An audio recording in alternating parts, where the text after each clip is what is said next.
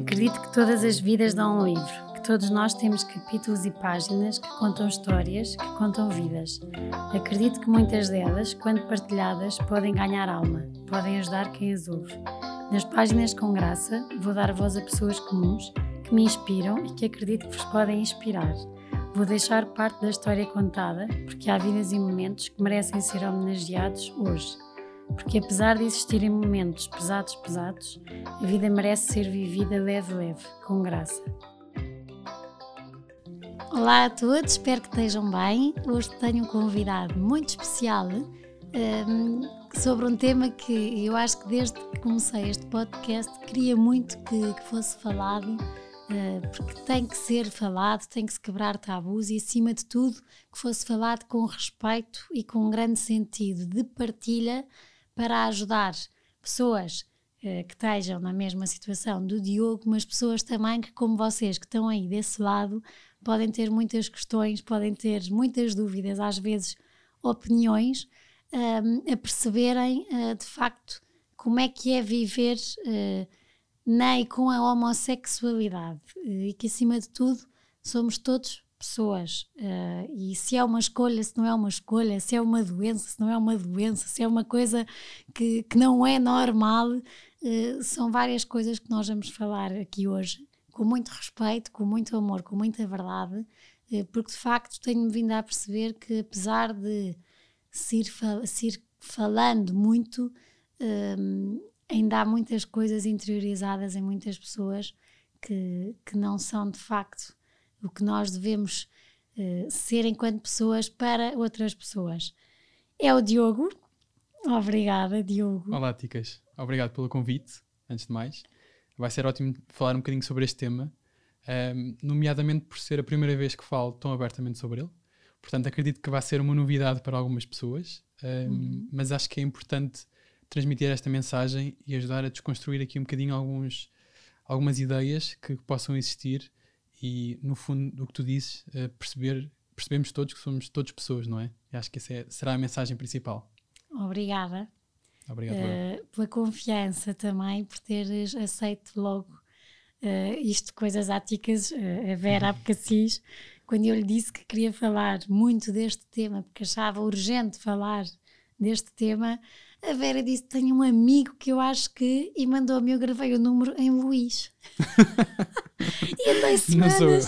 E eu assim: Mas onde é que eu tenho o número? Onde é que está o Luís?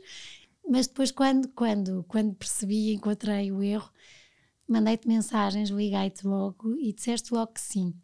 Hum, e por isso quero-te agradecer muito. Uh, acho que foi um anjinho que nos juntou uh, pela conversa que tivemos e por tudo. Uh, espero tenho a certeza que vais ajudar muitas pessoas, uh, Diogo. Espero que sim. Mesmo, eu acho que sim, e a mim também me vais ajudar, porque é uma coisa que, que, que eu tenho e que se calhar quem nos está a ouvir também, que é desde que fui mãe, a minha perspectiva mudou completamente sobre muitas coisas.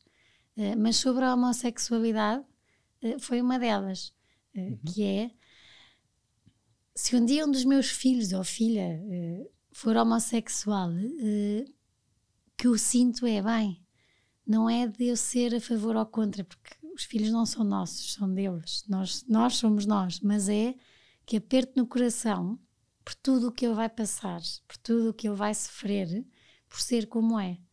Uh, e que apesar de ter sempre o meu colo, claro. ele ou ela, nunca se sabe se não ainda vem aí uma, uma rosarinha, uma terceira, mas sentir era isto, era independentemente de tudo, uh, o que estas pessoas uh, tenham em casa uh, é um hum. caminho muito mais duro uh, do que eu, ticas, que, que, que sou heterossexual e que gosto de homens e que vou de acordo com o que é suposto ser. Mas já lá vamos, certo. porque és muito mais tens uma história uh, e por uhum. isso acho que temos aqui uma hora também para deixar parte da tua história contada. Claro Gostei sim. muito de falar com as pessoas a quem me deste o contacto um, Conta-me um bocadinho, como é que foi a tua infância? Onde é que nasceu o Diogo? Onde é que cresceste? Vamos a isso. Uh, portanto, eu sou, eu tenho 31 anos, nasci em Leiria. Um, cresci numa, diria que cresci numa família bastante tradicional, eu diria normal, digamos assim. Portanto, fiz, fiz tudo, tudo aquilo que normalmente os jovens uh, fazem. Portanto, brinquei muito, também brinquei muito na rua, uh, brinquei muito na escola. Vivi sempre perto da escola, portanto foi fácil, era fácil a deslocação e juntar-me com alguns amigos uh, e deslocar-me até à escola. os meus pais acompanharam-me sempre desde, desde, desde pequeno, inicialmente para me levar à escola, depois para, para fazer um caminho mais autónomo mas uh, costumo dizer que tem um, caminho muito sem altos nem, nem baixos. Portanto, diria que os altos e baixos da minha vida começaram um bocadinho mais tarde. Uh, enquanto fui pequeno, foi tudo um bocadinho muito naive, digamos. Portanto, era todo um mundo bastante cor-de-rosa, correu sempre tudo bastante bem, digamos, uh, e foi, foi tudo bastante fácil. Um, aliado a isto, eu fiz trampolins durante muitos anos, saltei trampolins muitos anos. Faz, faz, é uma história que fará para sempre parte da minha vida tal como esta que eu vou contar aqui hoje, não é? Uhum. Uh, foi os, os meus amigos dos trampolins são a minha segunda família, porque foi com, com eles que eu cresci, uh, e acima de tudo era o local onde eu tinha mais adversidades. Uh, eu sempre, sempre fui bom aluno, portanto aí nunca tive um grande problema, era fácil para mim estar na escola, era fácil para mim aprender e ter bons resultados.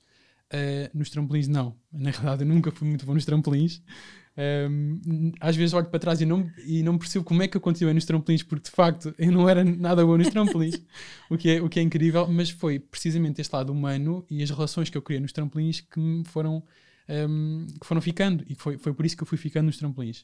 Uh, inclusive, depois, quando fui para a universidade, uh, vim para um clube de trampolins em Lisboa e, e ainda treinei um tempo nesse clube. Portanto, eles foram a minha segunda família e, acima de tudo, ensinaram-me a lidar com a, com a adversidade. Eu acho que aí foi foi realmente o que foi realmente marcante na minha relação com os trampolins. Foi como eu nunca fui bom, eu tive sempre que aprender a lidar com a adversidade e ver o lado positivo de estar ali. Porque ainda por cima tinhas uma irmã que era muito boa nos trampolins. Exatamente. para contrastar. E portanto, eu acho que a minha família sempre também tentou puxar um bocadinho por mim, não é? E não, e não ser só a minha irmã a estrela da companhia, mas o que é certo é que era, porque ela era realmente boa e participou em algumas competições internacionais e tudo, chegou a ser medalhada no, no Campeonato da Europa, e portanto eu, ela tinha realmente um lado bom um, e, e, eu não tinha esse lado, mas mais uma vez isso ajudou-me também a gerir não só uh, os trampolins em si e a relação que eu tinha com os trampolins, como a relação com os meus amigos nos trampolins e a relação com a minha família, que onde eu estava num segundo plano nesse campo.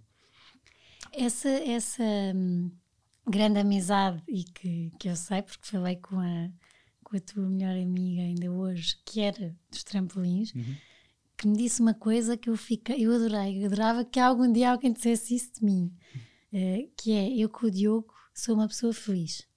Uh, sempre que estou com o Diogo, sempre que falamos, eu fico mais feliz. O Diogo a mim trouxe-me sempre mais felicidade uh, à minha vida. Isso é incrível. Uh, não é? É raro, eh, de repente, e dizia isto muito, muito sentida, muito, muito emocionada, e eu a querer era outras coisas, e ela só me dizia, eh, de facto, coisas muito boas, tuas, mas para eu perceber um bocadinho, havia a escola em que eras ótimo aluno, uhum. os trampolins, que eram um desafio para ti, mas continuavas porque era onde tu tinhas o conforto de bons amigos, uh, e a escola? Como é que era? Uhum. Os amigos da escola eram amigos ou era quase que os trampolins eram um escape uh, para esquecer aquilo que, que, que, se ia passando na escola? Sim, uh, essa pergunta é, muito, é bastante boa na realidade, é, é muito pertinente. e de facto, a maior parte dos meus amigos não são da escola, portanto, tinha algumas pessoas próximas. Inclusive a Inês, uh, com quem tu falaste, a Inês vem comigo desde do, do quarto ano, ou do terceiro, do quarto, pensou. Portanto, ficámos, fiquei próximo de algumas pessoas de, da escola, mas não são de todo o meu grupo de amigos principal. Talvez por, por, não, por não tinha esta parte do desafio que tinha, que tinha os trampolins, não é? E essa parte um, realmente fez-me criar uma ligação muito mais forte, muito mais quase dependência deles.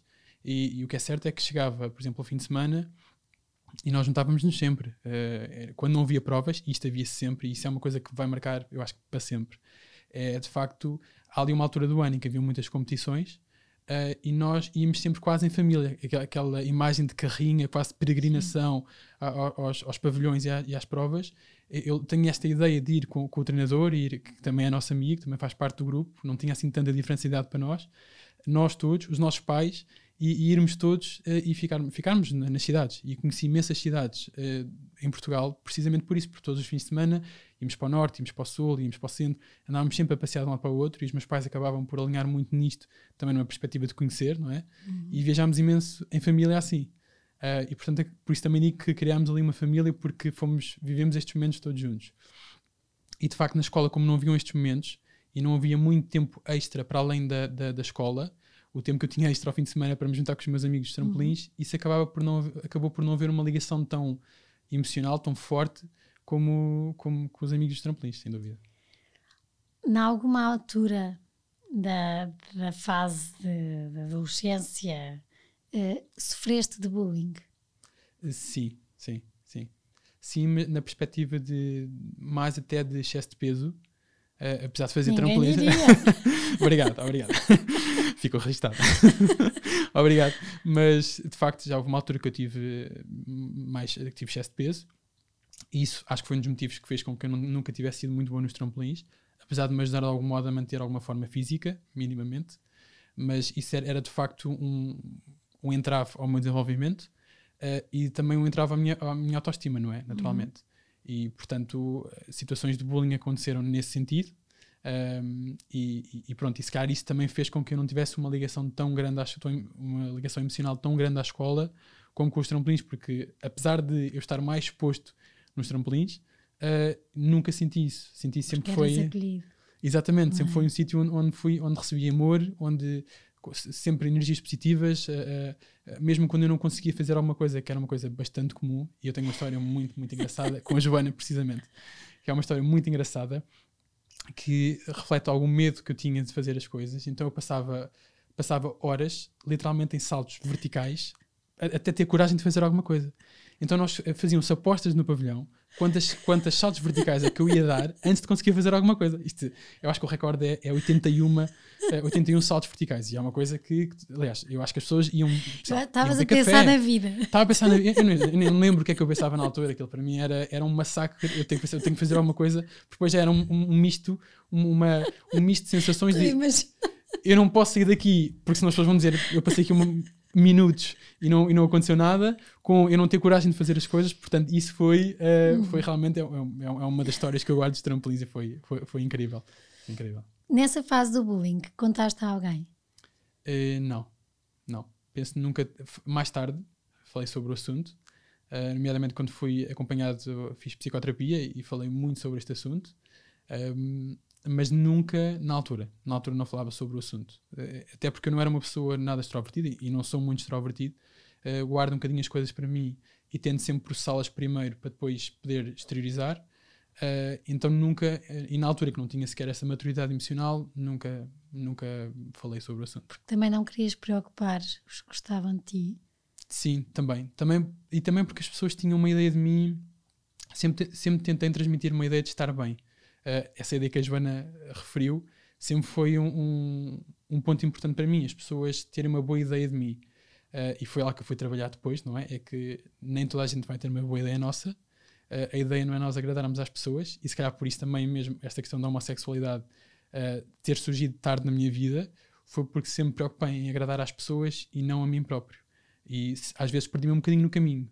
E, e, é importante a determinada altura encontrarmos. Se não nos encontrarmos antes, pelo menos alguns no caminho temos de nos encontrar. Uh, e isso um, só surgiu mais tarde e, e, portanto a minha ideia inicial era eu não posso preocupar as pessoas, eu vou mostrar que estou bem e estava, quando estava, estava realmente bem.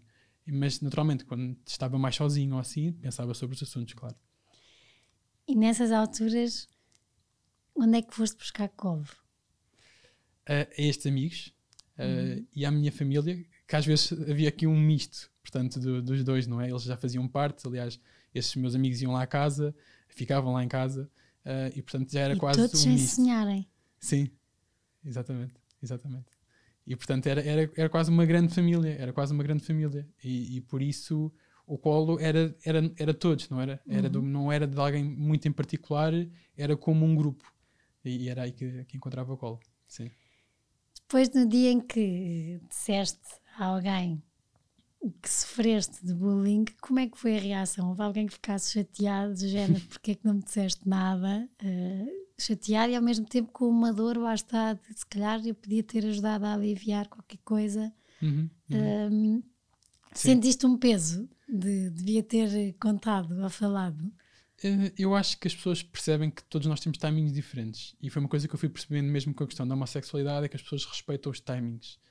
Um, claro que há sempre um, a primeira reação é essa, não é? É porque é que não contaste, porque é que não falaste, podíamos ter uh, trabalhado isto juntos, mas, mas acaba sempre por. Eh, mas as pessoas acabam por entender que as pessoas são os seus tempos e que não querem. Não, não, não estão dispostas a estar desconfortáveis o suficiente logo de início. Uh, até porque muitas vezes essas situações são, podem ser temporárias e se calhar de facto não vale a pena, portanto, abordá-las. Eh, mesmo sem sequer digeri-las. Preocupar o outro, sim. E, e, é preciso, acho que é preciso sempre algum trabalho da nossa parte de, ok, quando eu for abordar esta pessoa sobre este assunto, também quero ter soluções. Quero uhum. estar preparado para falar sobre o assunto e se houver mais perguntas, eu ter respostas para elas.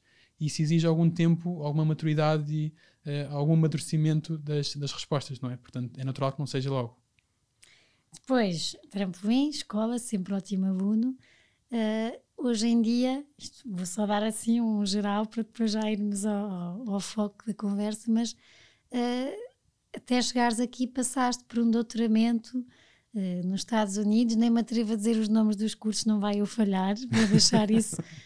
Um, mas este, esta parte profissional e académica, um, sempre soubeste que, que, era isto que querias uh, investigar uh, soluções para isto, para aquilo, ou foi também uh, surgiu? Como é, que, como é que conseguiste chegar onde estás hoje? Uhum. Uh, portanto, eu lá está, sempre, sempre fui bom aluno e não tive dificuldades em escolher aquilo que queria. Até ao 12 ano eu não sabia o que é que queria, portanto, acho que é, um, é, um, é, uma situação comum e continuo a achar que é, é demasiado cedo para, para se tomarem decisões. naturalmente, alguém com 18 anos não tem maturidade suficiente para tomar uma decisão que impacta a vida futura, não é? E acho que, mesmo do ponto de vista dos empregadores, é uma coisa que está a mudar hoje em dia e valorizam-se muito competências novas e pessoas com, com mentalidades diferentes e equipas multidisciplinares. Isso é extremamente importante uh, e ainda bem que aconteceu, porque de facto tomar decisões com 18 anos muitas vezes são, são, são precoces e são um pouco maduras. Portanto, a minha decisão basicamente foi: eu estava em, em Ciências e Tecnologia, eu gostava da cadeira de Biologia, vou optar pela área da Biologia. Foi tão simples quanto isto. Portanto, sem pensar muito sobre, sobre o que é que seria o futuro, uh, pensar um bocadinho na, também na parte da, da, indústria farmacêutica, era um bocadinho a ligação que eu queria ter, e a medicina, e, e ajudar as pessoas nesta parte mais social, uh, era um bocadinho a minha ideia. Nunca pensei em medicina, porque eu não seria capaz de, de tomar assim tão perto quanto de uma pessoa. Não era... ficar a saltar 80 vezes no Exatamente. Era... Até decidires o que é que ias fazer. Exatamente. Era muito provável que isso fosse acontecer. Ficasse com um bisturi na mão e ficasse a pensar o que é que eu vou fazer agora. Entretanto, estávamos no bloco operatório há uma hora. Era muito provável que isso acontecesse. Mas de facto, portanto, eu não queria essa parte e essa responsabilidade que é, que é, que é gigante. Aliás, basta ver uhum. nos dias de hoje a responsabilidade que é ser médico e a importância que isso tem. E eu não estava preparado para assumir esse, esse tipo de, de responsabilidade. Uh, então optei pelo outro lado, a parte mais de investigação, ligação à, indústria farmacêutica. E na altura eu concorri para. A, minha única condição era não ficar em Lisboa, portanto, quando eu concorri. Concorri para Aveiro, inclusive com, a Inês, que tu, que tu conheces. Concorremos os dois. Uh, a Inês entrou, entrou e eu não. Uh, entrei, não entrei por uma décima ou por meia décima, penso eu. e a minha condição era, portanto, não vir para Lisboa. Acontece que no primeiro curso que eu entrei era, foi a única opção em Lisboa e vi para Lisboa e então decidi que ia concorrer a uma segunda fase. E na segunda fase concorri, só pus uma opção em Lisboa e, e voltei a entrar em Lisboa. Não Por, querias. Acho, acho que acima de tudo era a ideia que eu tinha, também o preconceito, e lá está, estas coisas que se E não ter aquele conforto que há de. Uh, em Miri tinhas os trampolins, tinhas, ou seja, havia um grupo. Em Lisboa é mais difícil criar do nada, de repente, esse, esse conforto, esse grupo Uh, era isso que te fazia querer ir para uma cidade mais pequena? Exatamente, sim, era essa falta de, de, de interação social que eu achava que, que, que, existia em Lisboa, não é? E também o medo do desconhecido de uma cidade grande, de como é que eu me vou adaptar, o que é que, que, que, os transportes, o que é que eu faço. Estou outra vez. Mas é que é exatamente, é, é, exatamente essa, essa, e é uma coisa muito característica minha que tenho tentado trabalhar muito, é, é ficar muito tempo uh, em, a marinar. Portanto, antes de tomar uma decisão, antes de tomar uma ação, uh, passo muito tempo a, a, a, portanto, a pensar sobre ela, a maturá-la. E de facto. Um, Já viste que para vir cá não pensaste muito? Não, não. Porque, porque me obriga agora a isto, percebes? Obriga um bocadinho Ué. também a, a, desconstruir isto e a dizer, a sentir mais, a, ser menos racional e ser mais emocional. E se senti de facto, e senti uma ligação contigo quando, quando, quando me ligaste e quando falámos sobre o assunto, e se eu tinha dúvidas, quando falámos, deixei de as ter, porque de facto percebi que, que ia ser muito interessante estar aqui. Um, e portanto, Lisboa foi, foi, um bocadinho também assim. Uh, e com muitas outras histórias da minha vida, foi sentir que uh, o medo, portanto, o medo uh, tornava-me um bocadinho imóvel. E, e, e, tinha medo então de avançar. o destino, ou como lhe queiram chamar, achou que de facto eu tinha que vir para Lisboa. E, e das duas opções, fiquei em Lisboa. E correu bem. Sim. Correu otimamente. Depois foste para os Estados Unidos. Depois foi fazer um doutoramento. Uhum. E esse ano também não foi nada fácil. Não foi nada fácil. Não foi nada fácil. Foi possivelmente o ano mais difícil da minha vida. Uh, portanto, o, o, lá está. Eu, eu, era um aluno, era muito bom aluno, não estava habituado a lidar, a lidar com a frustração a nível profissional. Uh, o meu mestrado também correu bastante bem, do modo geral. E quando comecei o doutoramento, comecei uh, sem saber exatamente o que é que queria fazer como tese. Uh, tinha algumas ideias, nada muito maduro, uh, e optei então por fazer, não tanto sugerir um tema, mas adotar um tema sugerido.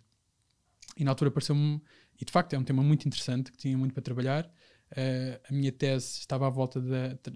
foi trabalhada à volta da, do, da regeneração do miocárdio após o infarto. Uh, portanto, tinha aqui um potencial ligado à medicina ligado à indústria farmacêutica, mais na perspectiva de terapias celulares e não tanto medicamentos. Um, e, portanto, pareceu-me muito, muito aliciante e muito alinhado com, com o que eu queria e, e aceitei o desafio. Uh, ao início, é, é suposto um aluno ser uma pessoa autónoma, portanto, tomar algumas decisões, definir planos, uh, tomar uhum. ações, e, e, é aí que, que, as pessoas também ganham um bocadinho calmo, não é? E que, que vão aprendendo profissionalmente como é que funciona a investigação. E é normal que haja frustração, porque a investigação é isso mesmo. É ela que não está, que não sabe a resposta, procura-se uma resposta. E, o meu, e foi o meu trampolim, exatamente. Agora consegues ver que há muitas situações sim, na, na, minha vida que, que, que, são um trampolim. Um, e a questão aqui é que eu nunca saí das tensões, portanto, dos saltos verticais. Nunca houve, nunca consegui ir para uma zona realmente confortável e, onde as coisas começassem a acontecer. Ou, por outra, aconteceu, mas mais no final do meu, do meu doutoramento.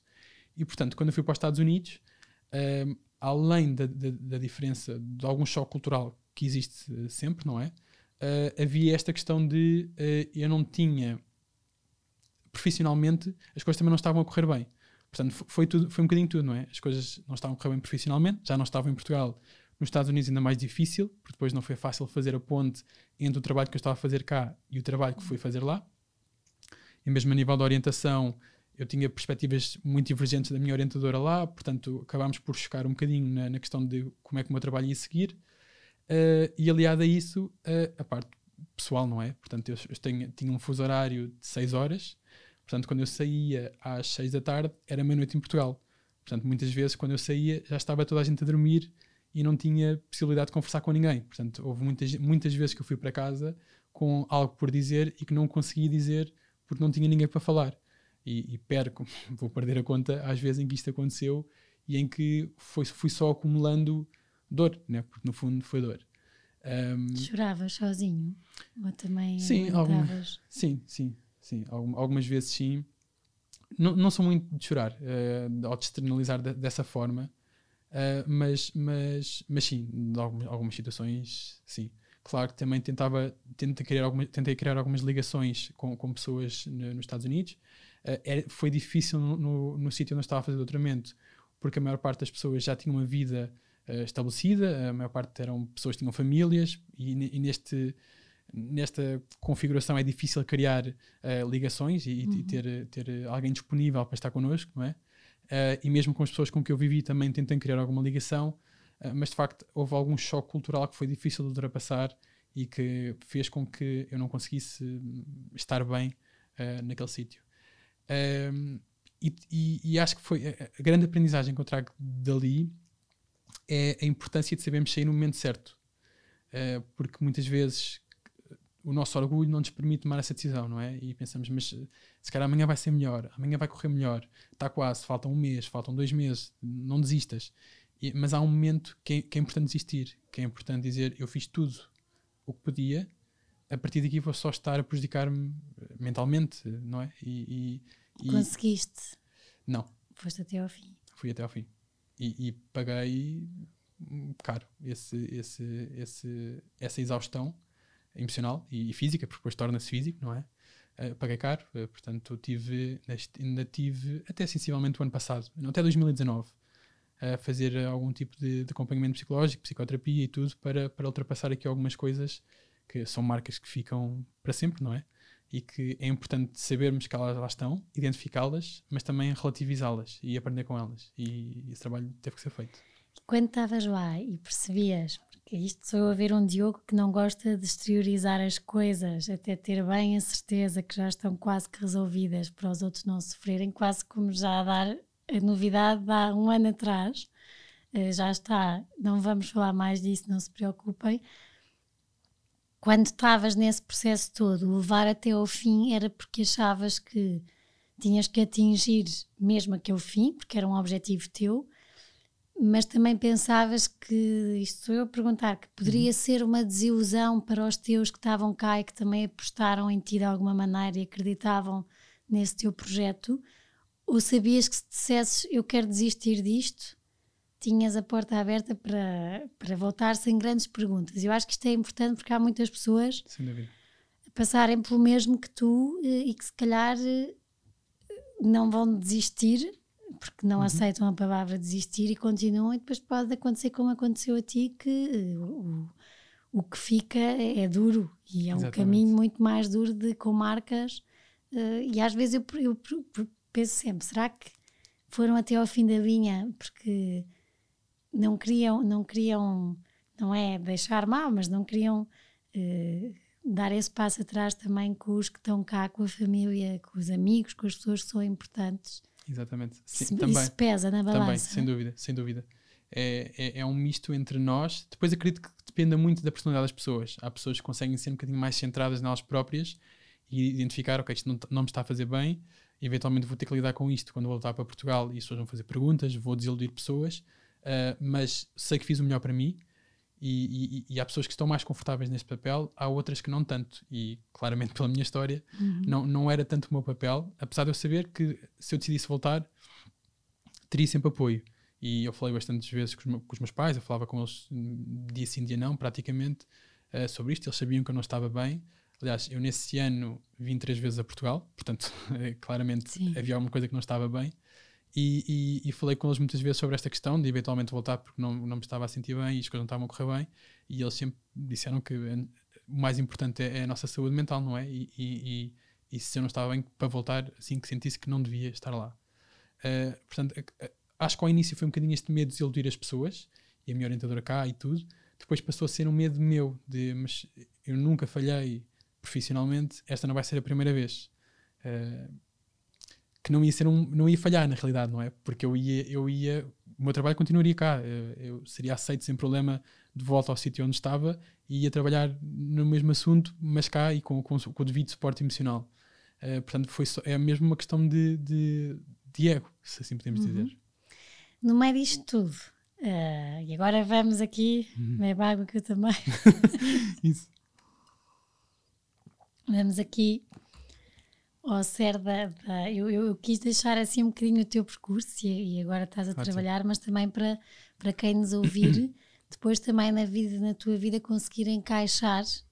Um, agora, isto que vamos falar de muitas perguntas que eu não vou fazer todas ao mesmo tempo, mas que claro. vou deixar rolar de eu, como é que nesta tua vida um, e sendo tu, para mim vais ficar o Diogo do trampolim, porque facto, agora associo muito cada vez que, que, que tens um problema, ficas no trampolim, eu acho que muito a pensar. Excelente. Vou, não vou, vou, não vou, faço, não faço, e acho que só saltas quando na tua cabeça, não quer dizer que seja na dos outros, que eu já está muito bem uh, formatado de tal maneira que é assim, é assim, não há dúvidas. Exatamente. Um, como é que nisto tudo, porque tu foste tendo namoradas, uhum. Uh, como é que se dá, como é que tu percebes, calma lá, uh, eu sou homossexual, eu estou a achar piada, eu acho graça àquele homem ou àquele rapaz.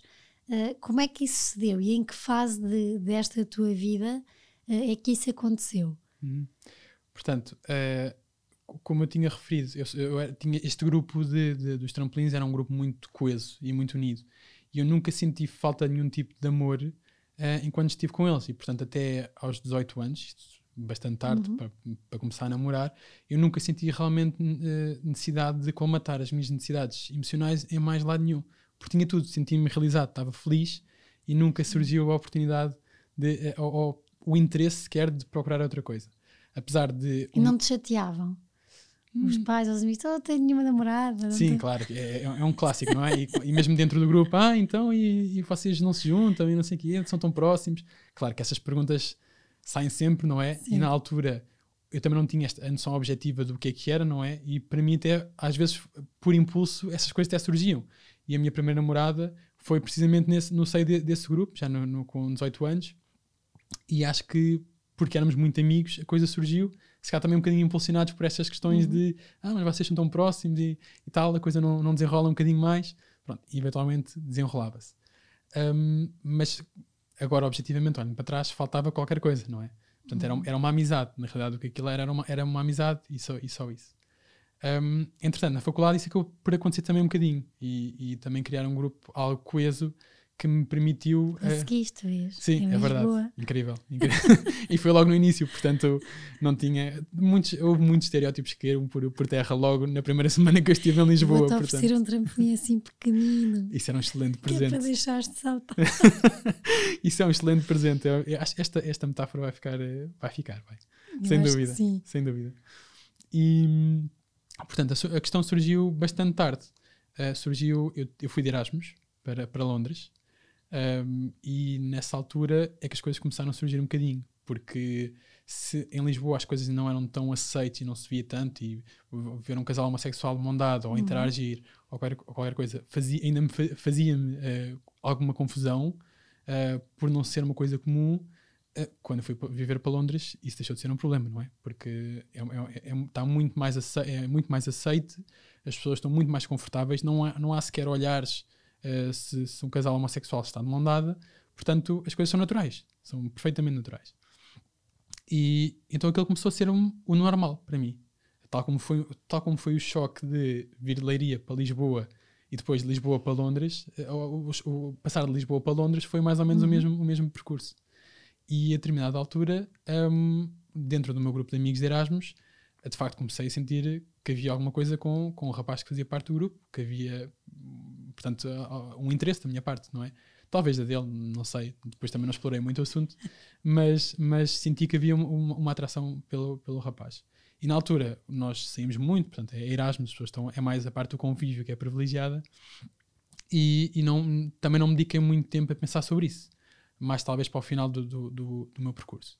E entretanto, nesse mesmo ano, antes de eu ir para Erasmus, uh, uma amiga minha contou que, que, que namorava com uma rapariga, uh, para mim foi perfeitamente tranquilo, não tive problema nenhum. Aliás, já estava em Lisboa há uns anos, já tinha eh, desconstruído a questão há um tempo. Portanto, para mim foi. Aliás, quando ela me contou, eu, eu disse: bem, mas ainda bem que disseste que era uma rapariga, porque se me disseste que era um rapaz é que eu achava que era estranho.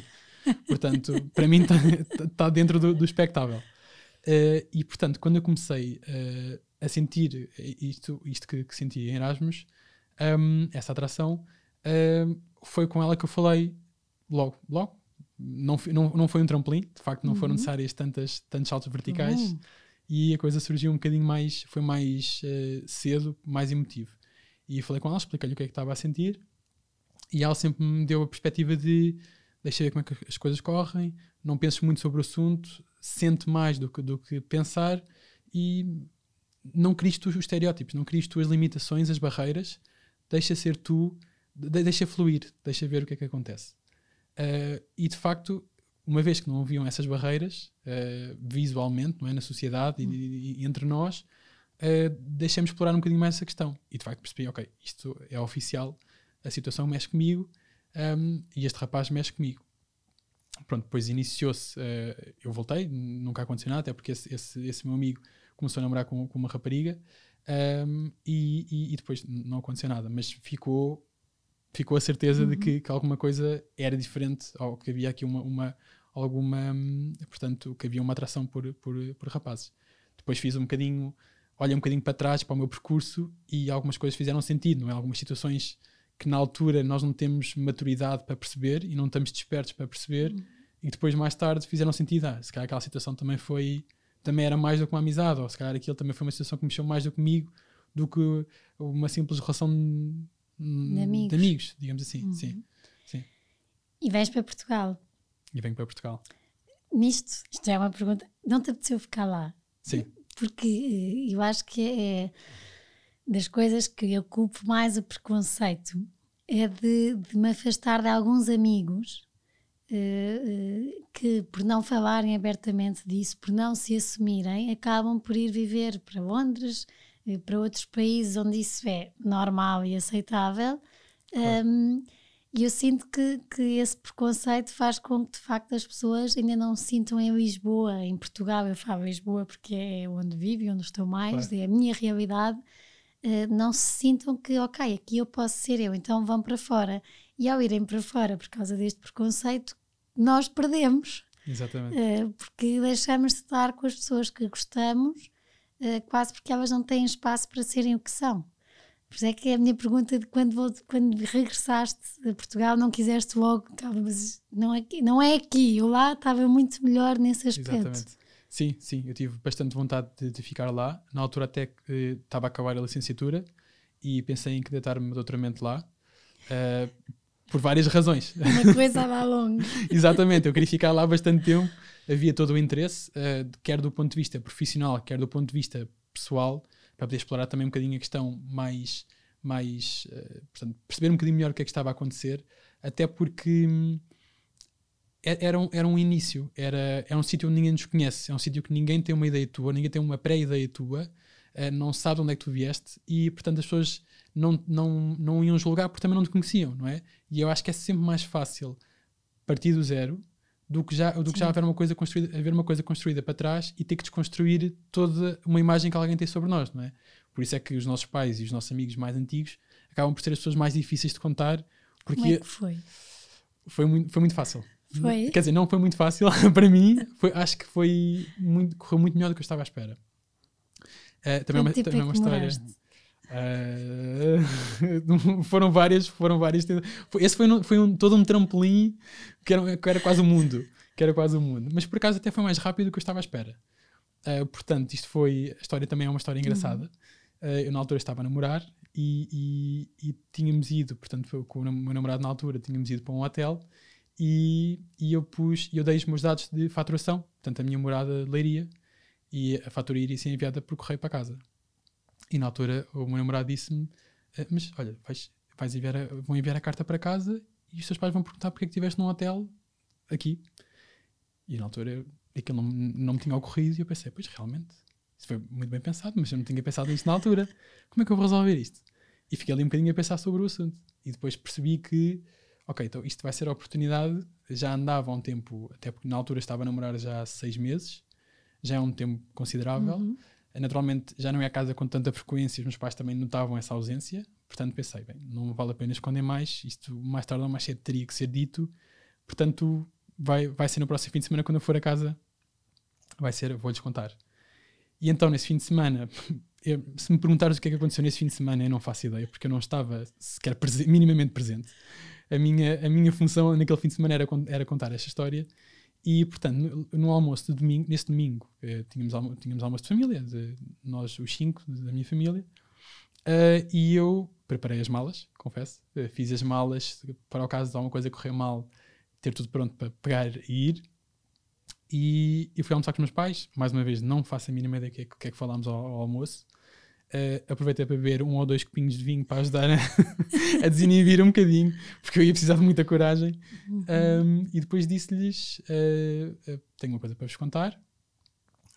e fiquei ali um bocadinho a marinar. Meus pais disseram: Força, mas está à vontade, podes contar o que quiseres, o que é que se passa.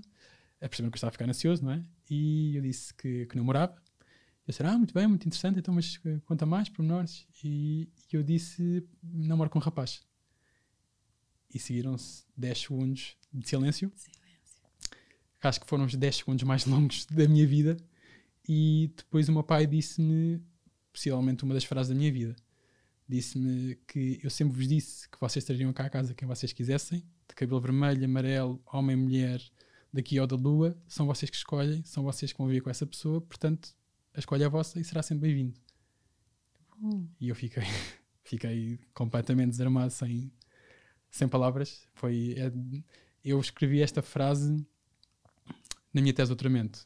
Uh, na capa da, da, tese, escrevi esta frase porque é, uma, é claro, claramente uma frase que vai ficar para a minha vida. Um, no, a minha mãe não reagiu, ficou mais sem reação, mas acho que aproveitou um bocadinho a, a deixa do meu pai para, para dar também algum apoio. Portanto, acho que foi um bocadinho mais surpresa para ela, talvez. Uh, e, e, mas aproveitou a deixa para dizer: uh, Claro, claro, portanto, é, se, se, é o teu namorado, será sempre bem-vindo, uh, vai correr tudo bem, não te preocupes. e pronto, foi, foi, foi uma história engraçada. E depois, ou seja, o, o, o, que disseram nesse almoço aconteceu?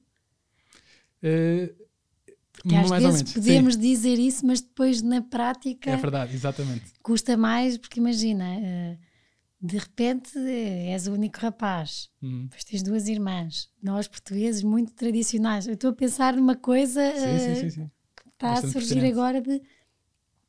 Os teus pais podem pensar, bem, até o nosso último nome, uhum. uh, se calhar, se o Diogo não tiver filhos, uh, isto não vai Estás a ver o que eu estou a querer dizer? Sim, é, sim, eu sim. acho que foi um, é um coração tão grande que o teu pai te disse. Uhum. Uh, e já deves ter pensado, para que é que eu fui fazer a mala? Exatamente. Sim, é, mas exatamente. a minha curiosidade é de sentir de se depois no dia a dia, depois do, do embate, se sentes mesmo que é isso, ou, ou às vezes também, porque são do Eiria, ou seja, se Lisboa já uhum. não é muito aberta, o Eiria ainda há de ser menor. Claro. Uh, o teu pai e a tua mãe também hão de ter a parte so sociável deles eh, claro. uh, em Leiria que de repente uh, para eles, ou seja, o que eu quero dizer é, já é difícil para ti, muito difícil, mas também é difícil para os pais. Sem dúvida, sem dúvida. Eu acho que os pais não sofrem tanto como nós, mas são, são a segunda linha de sofrimento, sem dúvida. Até porque eles, mais do que nós, são as pessoas que construíram expectativa. É? Nós criamos a nossa expectativa ao fim de alguns anos de termos nascido. Portanto, quando começamos a perceber uhum. o que é que queremos e para onde é que queremos ir, portanto, temos alguns anos de, de, de, gestão de expectativa. Os nossos pais estão a criar expectativa desde antes de nós nascermos. É têm uma ideia nossa antes de nós nascermos. Têm, têm ideias e, e, objetivos para nós que nem nós temos ainda, não é? E, e, são válidas, porque nós somos fruto deles, não é? E é normal que eles também ponham algumas expectativas deles em nós. E muitas vezes eles querem para nós aqueles que eles não tiveram e que eles não foram, querem que nós sejamos. Um, e portanto, desconstruir uma ideia tão drasticamente, não é? Porque há muita coisa que vai mudar na vida deles e nossa. Desconstruir essa ideia é, é um, é um trabalho muito árduo. Eu, eu reconheço isso e acho que é, que é, extremamente complicado para um pai. Um, não a questão de, de, de, de dizer que, que, aceita, mas de realmente aceitar, porque tem, tem que haver essa desconstrução. Uh, e, e, por exemplo, o meu pai teve uma reação muito mais de aceitação no início, mas fala menos sobre o assunto. Uh, portanto, é, é, mais para ele é mais difícil eh, pegar no assunto e ou perguntar como é que estão as coisas, ou, que, ou se alguém vai lá à casa, ou se, ou se porque os meus namorados eventualmente uhum. uh, vão lá à casa, ou coisa assim do género. Um, e, e, e, perguntar por, por, essa pessoa: olha, não sei quem está bem, como é que estão as coisas. é mais difícil para ele. Para a minha mãe, já é mais acho que na altura teve um choque maior, mas tá, a, a, a, questão está mais desconstruída e aceita realmente no, no, na verdadeira definição da palavra, aceita melhor o assunto. Achas que pode existir algum medo? Isto digo porque uma, um, uma seguidora das páginas com graça um, tem um filho que, que é homossexual e, e falou comigo e dizia mesmo isso de mim. Nós aceitamos, está na família. Uh, Tá, já é. Hum, eu às vezes deixo de, de dormir bem, lá está, com, podem sofrer ou não, mas dizia-me assim, porque é um mundo muito promíscuo. Uh, o que ela me dizia, eu sinto muito que ele até pode estar bem com o namorado, mas que é muito mais fácil enganarem-se uns aos outros um, do que nós, uh, homem e mulher, que também acontece. E eu fiquei a pensar naquilo, ou seja, é muito, é assim tão mais promíscuo. Uh, porque isto depois são as coisas, lá está, e por isso é que isto também é certo. é para quebrar tabus. Eu também exatamente, tenho, exatamente. Uh, porque imagina, uh, e de tudo, de, de, coisas que vamos vendo, vocês até em Londres eu acredito que não, nas Nova York, Rio de Janeiro, tudo eu acho que não, mas em Lisboa, ou seja, o que eu o que noto é que para estarem juntos têm de ir a um bar onde seja socialmente aceito e não tenham que estar preocupados. Eu acho que cada vez menos em, uh, mas sinto que, que, há festas, há coisas em que está bem, vamos e somos, já somos, é, e não temos que estar com olhares ou o que seja. Uhum. E nessas festas, nesses meios, é tudo assim tão mais promíscuo, uh, como se quer fazer crer e como se vê nas séries, ou, ou, é coisas que nós também criamos aqui. Sim, e... sim, acho que é, é um bocadinho isso. Um, qualquer grupo minoritário para se, para se para ser aceite eh, há sempre algum algum não diria um grau de exagero mas é preciso eh, vincar um bocadinho eh, ou por, ou por outra o processo de descoberta é sempre um processo que tem excessos, não é? Isso acho que acontece com todos nós. Quando começamos a beber uma cerveja ou duas, damos por nós, temos 18 anos e bebemos 10. E, e, e depois é preciso uh, aprender a, a, balancear aqui um bocadinho as coisas e a dosear as coisas, não é? Eu acho que aconteceu mesmo com a comunidade queer no geral. Portanto, que é, uh, ao início, se calhar havia muito esta questão de, é de, como é difícil de encontrar alguém, temos de ser um bocadinho mais expressivos e um bocadinho mais expansivos e se calhar um bocadinho mais exagerados em algumas questões, porque temos de nos fazer evidenciar e, e, mostrar que estamos aqui e que também temos direitos e que também temos, somos pessoas como outras quaisquer. E portanto, se calhar ao início houve um bocadinho, cometeram-se alguns excessos. Eu acho que hoje em dia isso já não é tão uh, latente. Isso já não acontece tanto. Acho que as, as pessoas já, já aprenderam que, que a respeitar outras pessoas. Uh, ainda, claro, ainda não tanto como, como, como seria desejável. Por uma razão estamos aqui uhum. hoje os uhum. dois. Mas, mas como já é mais aceite e as pessoas já aprenderam a dosear um bocadinho mais, acho que isso já não acontece. E, e eu vejo pelos grupos dos meus amigos, a, a, grande maioria dos meus amigos são heterossexuais. Uh, e eu vejo que muitas Quando vezes há muito piadas mais... nos grupos sobre homossexuais, tu entras ah, eu, a vinhas... Entro, entro. Entra, entra.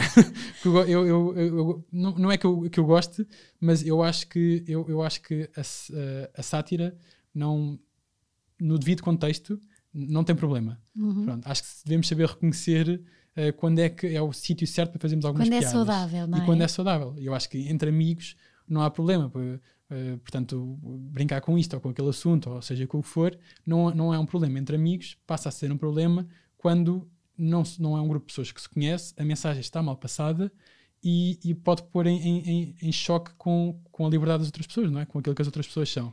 Alguma vez sentiste, e estávamos a falar em off, de, de às vezes eh, as pessoas dizerem ah, ele não é normal. Sim. Eh, os homossexuais não são normais. Um dia vai ser normal. Uh, alguma vez sentiste isto na pele de pessoas que consideravam que não eras normal ou que podias ter uma, um desequilíbrio mental ou podia ser uma forma de chamar a atenção. Alguma vez sentiste isso? Sim, eu senti mais na questão de uh, ah, isso é passageiro. Isso é agora, porque também está na moda, porque pronto, aqueles clássicos, não é? é que, que, são os clássicos. Tu é essas vezes dizer, olha, tenho aqui um trampolim, vou ficar aqui uma vida inteira para ver que não é passageiro. Exatamente, vou saltar aqui neste trampolim e vou ficar sempre a saltar neste trampolim. Sim, acho que há sempre essa questão, um, portanto, é, nomeadamente e acho que também era um bocadinho este trabalho que eu queria fazer, eh, vir aqui é desconstruir o estereótipo, não é? Portanto, uh, aquilo que é o homossexual que as pessoas associam, portanto, que tem que ser alguém extrovertido, tem que ser alguém que gosta de um determinado uh, estilo de música, excêntrico, uh, e, e, e, não, quer dizer, um grupo... O melhor amigo das, das mulheres. Exatamente, e que eu adoro ir para as compras, e eu odeio ir para as compras. eu odeio música pop no geral, eu não odeio, não odeio, mas não, não sou muito fã de música pop no uhum. geral, Uh, não sou uma, sou uma pessoa introvertida. Exatamente, quer dizer, todos nós somos diferentes. E, e, todos os grupos que nós frequentamos são heterogéneos. A, a, nossa família, os nossos amigos, o nosso local de trabalho. Se olharmos à volta, percebemos que nenhum de nós é igual a nós. E, portanto, é normal que nesta questão, na questão da orientação sexual ou na identidade sex, sexual, também sejamos diferentes. E eu costumo dizer que não há. Este, este label de, de, de orientação sexual das pessoas é uma coisa que que, que eu tenho para mim que não é assim tão linear. Eu, eu, eu acho que eventualmente haverá, se, se, existem 7 mil milhões de pessoas no mundo, então há 7 mil milhões diferentes de diferentes, diferentes sexualidades, de orientação uhum. sexual, ou de maneira de estar, ou de. Porque as pessoas também têm maneiras de estar diferentes dentro da, da sua sexualidade, não é? Mesmo um, um casal heterossexual ou, ou, ou, uma pessoa heterossexual, uh, e mesmo mudando de parceiro, tem comportamentos diferentes. Tem, sim. Portanto, sim, sim. Uh, isso, isso, essas diferenças na, na, sexualidade existem individualmente. Portanto, claro que eu percebo a necessidade de um rótulo, ok, essa parte eu aceito, que haja, que haja um rótulo para, para a orientação sexual das pessoas, por exemplo, uh, mas mesmo dentro dessa orientação sexual há milhões de possibilidades. Um, e, portanto, onde eu notei mais, eventualmente, essa questão foi precisamente de as pessoas dizerem-me, tu, mas eu nunca diria. Mas porquê é que as pessoas nunca diriam? E se eu, se eu viesse aqui dizer que gosto de fiambre, ou que quer ser vegetariano? Eu, neste momento, estou a tentar reduzir, neste momento, não, já há uns anos, estou a tentar reduzir na carne. Uh, apesar de comer carne, menos. Uh, e quando eu contei às pessoas que ia deixar de, que ia comer menos carne, ninguém perguntou tu, mas porquê que queres deixar de comer carne? Portanto, isto não, não é uma questão, não é? é ou seja, um, não tem que haver uma associação entre a orientação sexual e um estereótipo. Porque depois acontece isto, que é não estar à espera, não estar à espera de que alguém que não corresponde a esse estereótipo uh, seja assim, não é? E depois há, há aquele, já, aquelas coisas com que nós crescemos e com que tu cresceste, que é o formar família, Exatamente. Uh, ter filhos e que eu gosto muito de pensar na perspectiva ao contrário, como te disse quando falámos, que é uh, claro que há a questão da adoção, claro que há a questão uh, de muitas coisas, mas eu quando penso nisso, não penso nisso, eu penso como é que pessoas como tu, Diogo, que cresceram numa família, foram educados para casar, para ter filhos, para dar netos, como é que não devem sofrer ao claro. pensar de eu a ser como sou, uh, a gostar eh, de pessoas do mesmo sexo que eu, nunca vou poder ter naturalmente um filho. Uh, é um sofrimento. Sim, também. Uh, também. Um, e, e, e, como eu te digo, é, é, portanto, os pais aqui também estão muito envolvidos, né? E, nomeadamente no meu caso, que era uma pessoa muito focada no que é que os outros achavam de mim, e sempre foi uma questão, né? Uh, relativamente aos meus pais, à minha família no geral, esta questão de. Uh, porque é uma família relativamente tradicional e, portanto, todos os meus primos têm filhos. A minha irmã tem um, é mais nova que eu, tem, tem um, teve uma filha há pouco tempo. Portanto, é, é, uma, é, uma, é, é, é um comportamento normal, uh, digamos. Um, e, e, portanto, isso também foi uma questão que, que sempre, uh, que eu sempre tive. Ainda por cima, do lado do meu avô paterno, eu sou o único neto homem dele peso é? do nome. Exato, porque o meu pai também tem duas irmãs, eu tenho duas irmãs, portanto eu teria, seria eu a passar o, o nome. E, e, isto também são coisas que, que têm peso, não é? Que, que, ficamos a pensar, mas vamos, estamos aqui a jogar, a jogar com, com vidas que não são só nossas. Uh, claro que esse não pode ser o foco, não é? Porque as pessoas têm que se centrar nelas e, e, não, e não ficar presas àquilo que os outros acham que elas têm que ser. Um, e por isso é que as coisas têm que ser desconstruídas para haver um equilíbrio das duas partes. Mas, mas, mas é este caminho de desconstrução é, começa em nós durante muito tempo. Por isso é que eu, eu, eu, acho que as pessoas têm que ser muito tolerantes quando se conta a alguém e as pessoas às vezes não reagem assim tão bem. Eu aceito isso, porque se eu demorei anos a desconstruir para mim próprio, se eu vou contar a alguém que não, que não, passou pelo mesmo, pelo mesmo processo, que não, que não estava dentro da minha cabeça e não passou pelo processo como eu passei, eu tenho que aceitar que essa pessoa também vai precisa desconstruir. Uh, não, não, não, estou à espera que a pessoa, no momento, esteja tudo bem e que de repente reformatou a imagem que tem de mim de há 20 anos ou 30 anos um, do dia para a noite. Né? É natural que isto não aconteça e é preciso alguma tolerância nesse, nesse aspecto.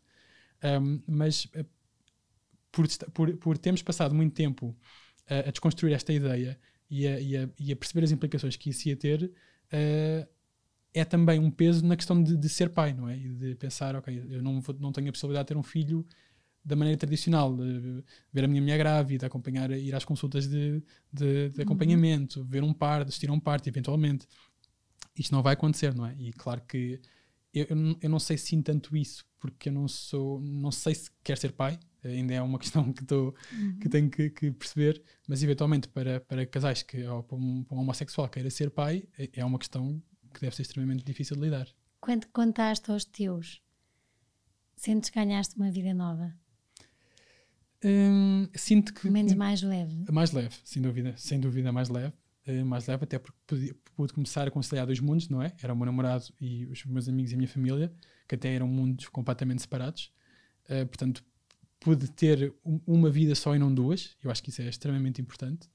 Uh, mas acima de tudo, senti que eles sabiam mais sobre mim. Agora tem mais, sabem mais uma coisa. Sobre ti à séria. Sobre mim à séria. Exatamente. Boa. E é uma parte muito importante das nossas vidas, não é? A pessoa com quem estamos e quem nós somos. Portanto, poder transmitir isso e poder incluí-los nesse processo é bem-vindos a metade da minha vida, que até aqui não tinham possibilidade de conhecer. Pois muitas vezes o que acontece é que há pessoas que não têm essa coragem, que ficam no trampolim uma vida toda.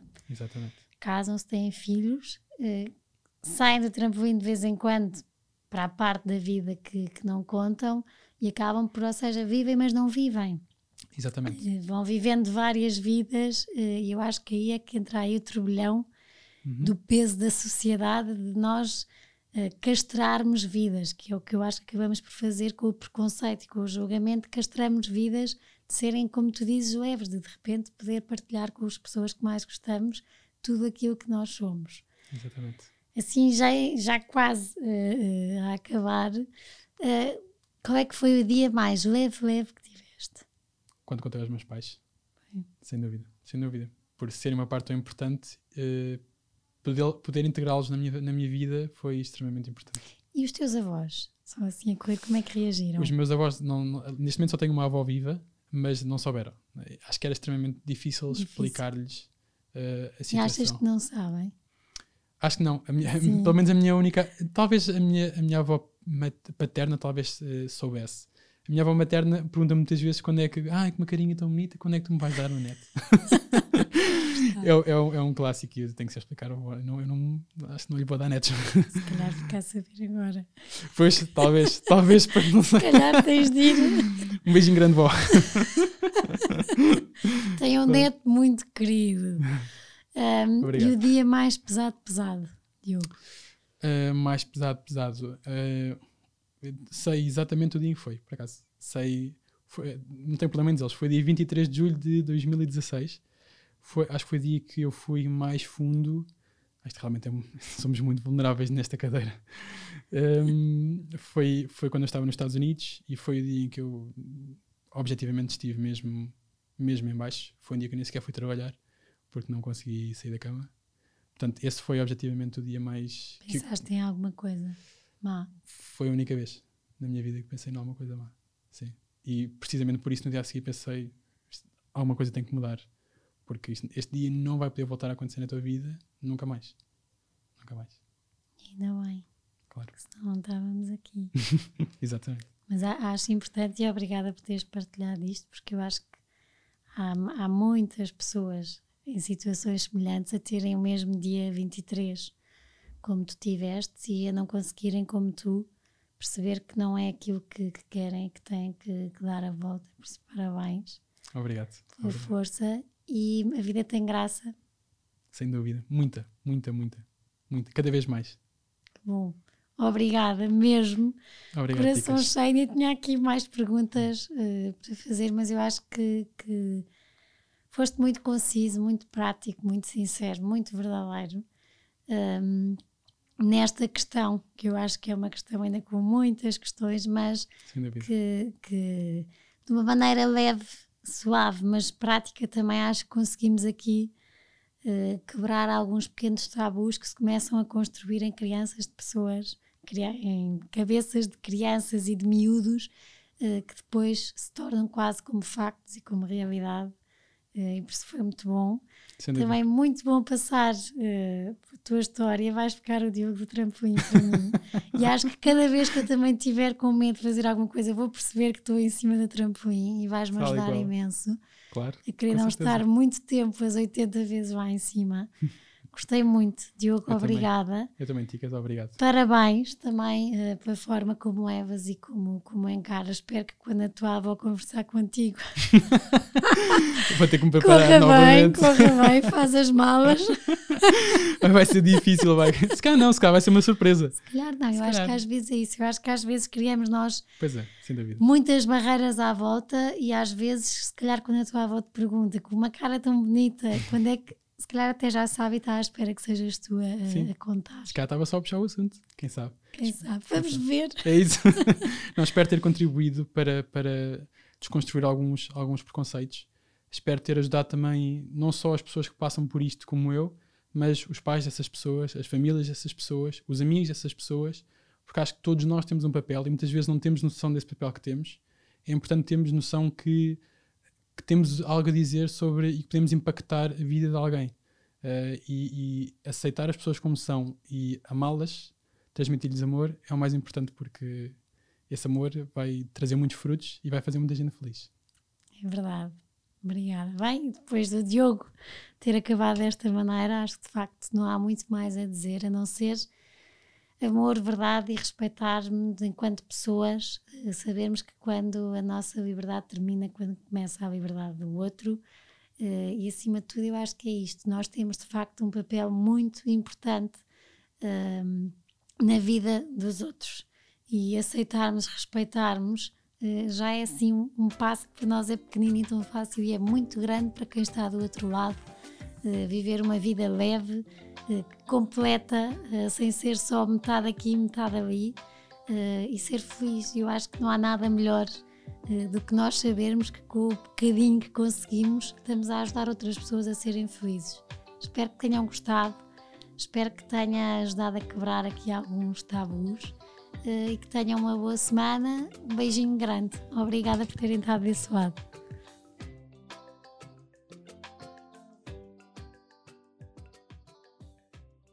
Obrigada por terem estado connosco até aqui. Uh, para terem acesso a, conteúdos exclusivos do podcast Páginas com Graça, como quem serão os convidados e saberem com antecedência, poderem fazer-lhes perguntas, uh, terem acesso a conteúdos extra que, que vamos conversar e que, que vamos falar aqui. Uh, poderão ser patronos.